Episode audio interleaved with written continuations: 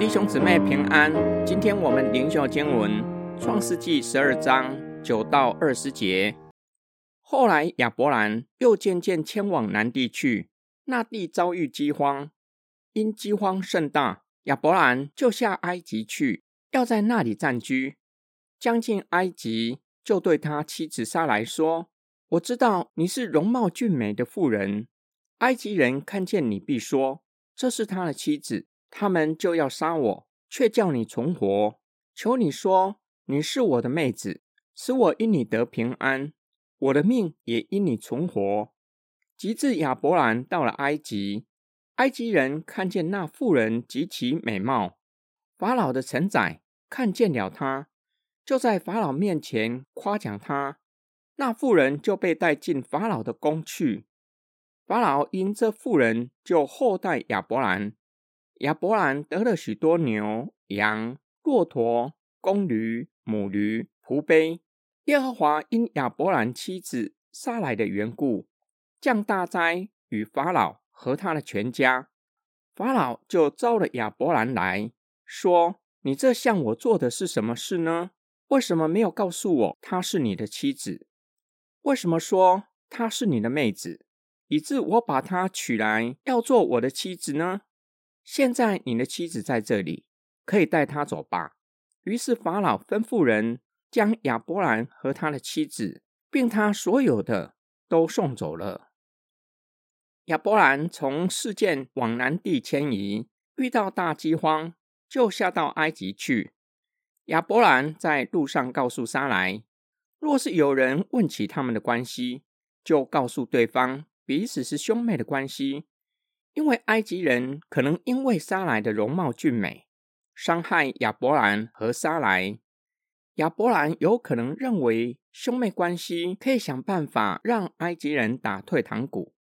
那时候的人由兄长代替妹妹与男方商讨结婚事宜，可以用各样的理由拒绝对方。只是亚伯兰万万没有想到，法老的承载没有透过商讨的程序。就直接把他带进法老的宫里去，并直接将沙来丰富的聘礼送给亚伯兰。上帝因着沙来的缘故，降下一连串的大灾害与法老和他的全家。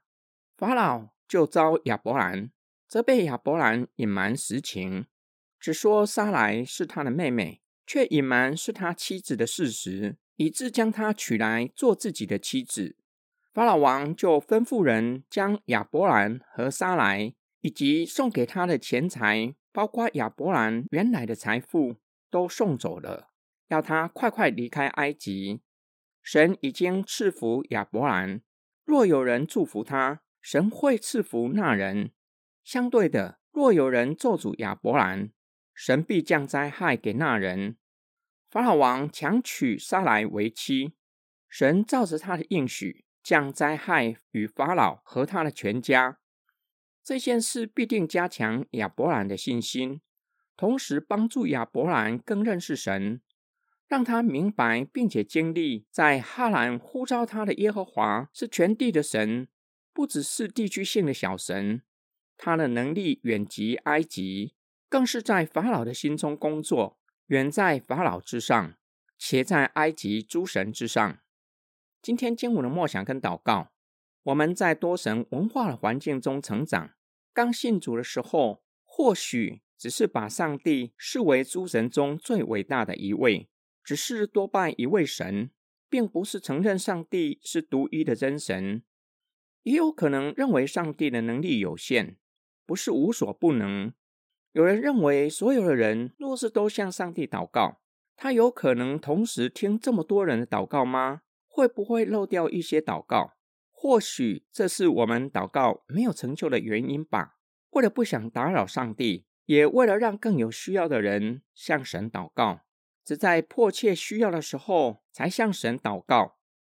亚伯兰迁移到南地，遇到大饥荒，我们或许会认为亚伯兰没有求告神，自作主张下埃及，并且缺少信心，没有向神祷告。求上帝帮助他，而是使用人的方法，差点让妻子成为别人的老婆。然而，上帝并没有责备亚伯兰，反而主动出手帮助他化解危机。这则叙事是关于亚伯兰的危机，也关乎上帝应许是否成就的危机。莎莱若是成为法老王名副其实的妻子，上帝如何从亚伯兰的身上成就救赎的计划？神对亚伯兰的应许岂不落空？求神帮助我们，使我们越来越认识神，叫我们确信上帝是独一真神，并叫我们确信他是全能的神，有能力解决一切的问题。只是解决的方式和时程不是照着我们所想要的，而是照着神的旨意。我们一起来祷告，爱我们的天父上帝，感谢你怜悯我们，体恤我们的软弱，知道我们需要时间成长，以耐心和爱心等候我们，并且赐给我们恩典，使我们经历你的大能与奇妙，叫我们更认识你，更加的信靠你，承认唯有你是真神。并且单单敬拜你，信靠你。我们奉主耶稣基督的圣名祷告，阿门。始终